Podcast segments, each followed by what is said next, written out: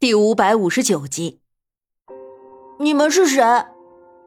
小长安顿时忘记了哭泣，警惕的盯着女子看，还一边凶巴巴的瞪了女子一眼。只是他现在红着眼眶瞪人的样子毫无威胁力，反而还有点可爱。女子瞬间就同情心泛滥。孩子，你叫什么名字啊？你娘亲呢？怎么就你一个人在这里啊？你身边的那个人是谁啊？女子蹲下来，和善的问道：“我不知道，我不知道。”小长安可谓是一问三不知，只是呆呆的摇了摇头，眼里又蓄满了泪水。啊，乖，乖啊，不哭。那你跟姐姐一起回家吧，姐姐的家就在前面。现在天快黑了。这里晚上有很多的野兽，我们先去姐姐家里住一晚，好不好啊？女子柔声说道。小长安看着眼前的女子，等了好半晌，才见她机不可察的点了点头。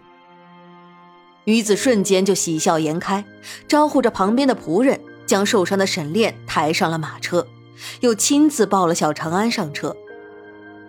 马车微晃，离开了这里，而小长安被带走。却一点要给追风等人留下线索的想法都没有。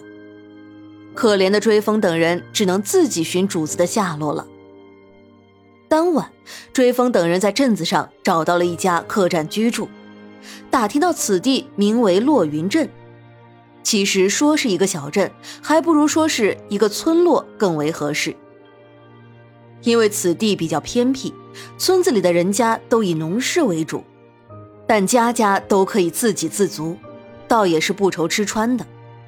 追风等人又打听了好多关于土匪的消息，才知道他们这个地方位于两国的交界地带，本就是一个多事之地，而那些土匪更是占山为王，凡是路过那里的人，几乎都要被打劫一番，猖狂的很。但是因为这里地理位置过于特殊，两国都不好大张旗鼓的派兵来剿，于是那些土匪就更加的有恃无恐了。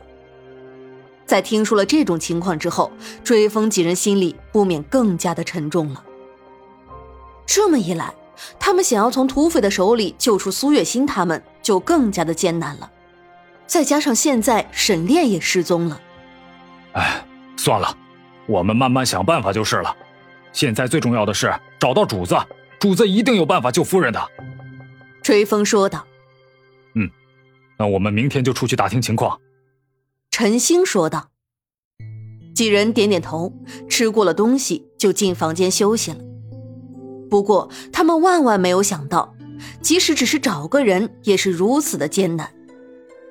次日下午的时候，被人救回来的沈炼终于是缓缓的睁开了眼睛。入目的是一片粉色的床围，沈炼眨了眨眼睛，接着就看到了小长安的小脸。小长安眼里噙着泪水，一眨不眨的看着沈炼。长安，这里是哪里？沈炼舔了舔有些干裂的嘴唇，问道。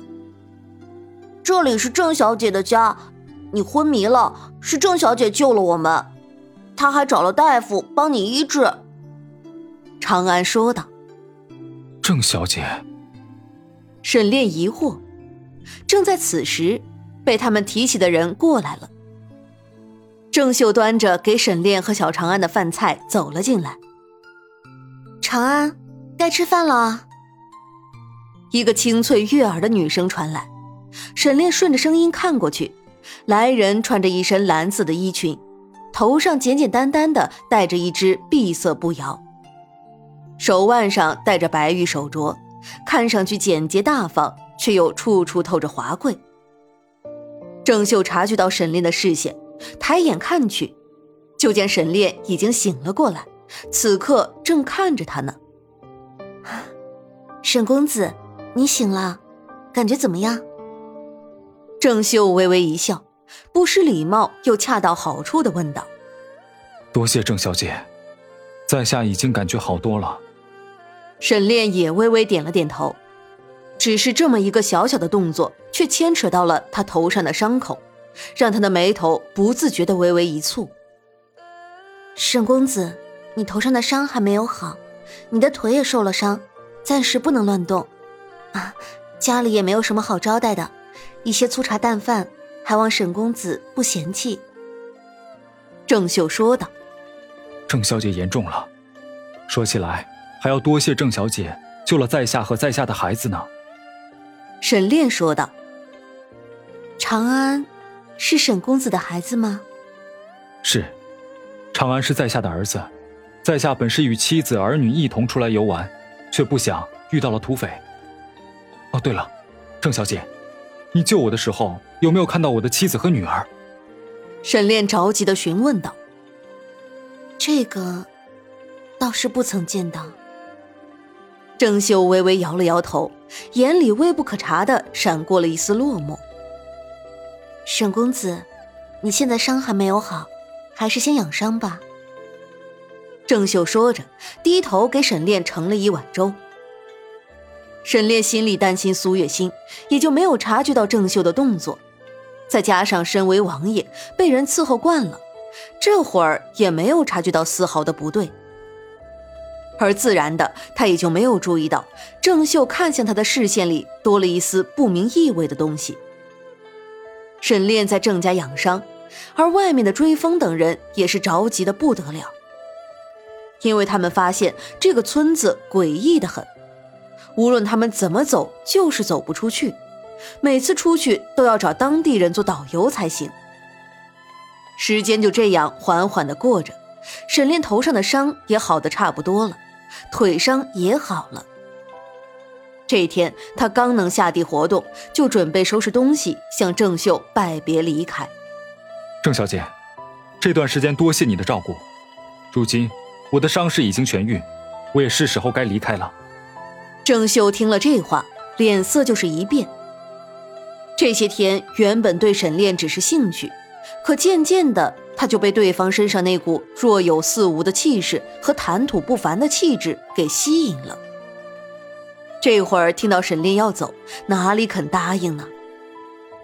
沈公子，你的伤是好的差不多了，但是在这里你人生地不熟的，又能去哪里呢？不如就留在我家吧。这个，啊。多谢郑小姐的好意了，在下心领了。只是，如今在下的妻子下落未知，在下着实放心不下。沈烈说道：“沈公子，这里的土匪我比你了解，都是一群杀人不眨眼的魔鬼。你的妻子，恐怕也早已遭了毒手了。”郑秀慌不择言的说道：“郑小姐，我敬你是我的救命恩人，可这种话还是不要再说了。”我不相信我的妻子会出事的，她并非一般寻常女子可比，我相信她。沈炼坚定的说道。郑秀听到这话，只觉得一记重击落在了自己的胸膛上。什么叫非寻常女子可比？在他的眼里，他的妻子一定是一个很完美的女人吧？但是，沈公子，你不了解这里的情况啊，你根本就不知道那些土匪的手段。郑秀眉头微皱的说道：“郑小姐，不管如何，我都不会丢下我妻子一个人的。很感谢你救了我们父子，沈炼，在此别过。”沈炼一作揖，就带着小长安走了出去。小长安虽然不解，但还是听话的跟着沈炼走了。郑秀在他们身后欲言又止了半晌，最终还是没有说出什么来，只是看着沈炼的背影。直至沈炼的背影消失不见，沈炼带着小长安离开了郑家之后，就一路顺着大路走着。他原本想着顺着这条路可以走回到当初出事儿的地方，或许能够找到什么线索。可是顺着路走啊走，走啊走，无论他怎么走，就是走不出这个村落。不仅如此，不管他从哪里走，往哪一个方向走。都能走到郑家的门口。沈炼是个犟脾气，遇到这种事情也是很纳闷只能不停的尝试着新的走法，可是每一次都是以失败而告终。